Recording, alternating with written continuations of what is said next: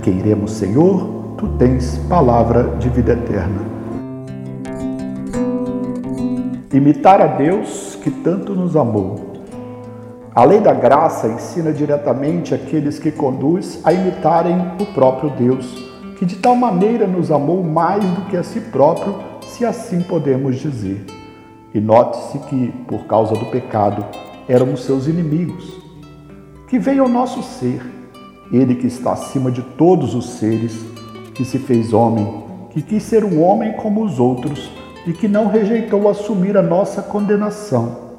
E assim como por economia se fez homem, assim nos divinizou pela graça, a fim de que aprendêssemos não somente a ligar-nos naturalmente uns aos outros e amarmos espiritualmente uns aos outros, como nos amamos a nós próprios mas também a cuidar divinamente uns dos outros mais do que a nós próprios, e a dar prova do amor que temos uns aos outros, escolhendo por virtude morrer voluntariamente uns pelos outros, pois Cristo afirma que não há maior amor do que dar a vida pelos amigos.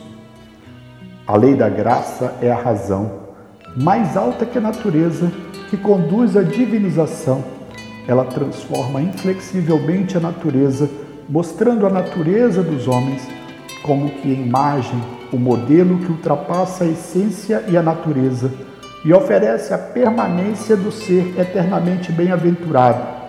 Considerar o próximo como si mesmo é cuidar da vida dele no seu ser. E isso é próprio da natureza.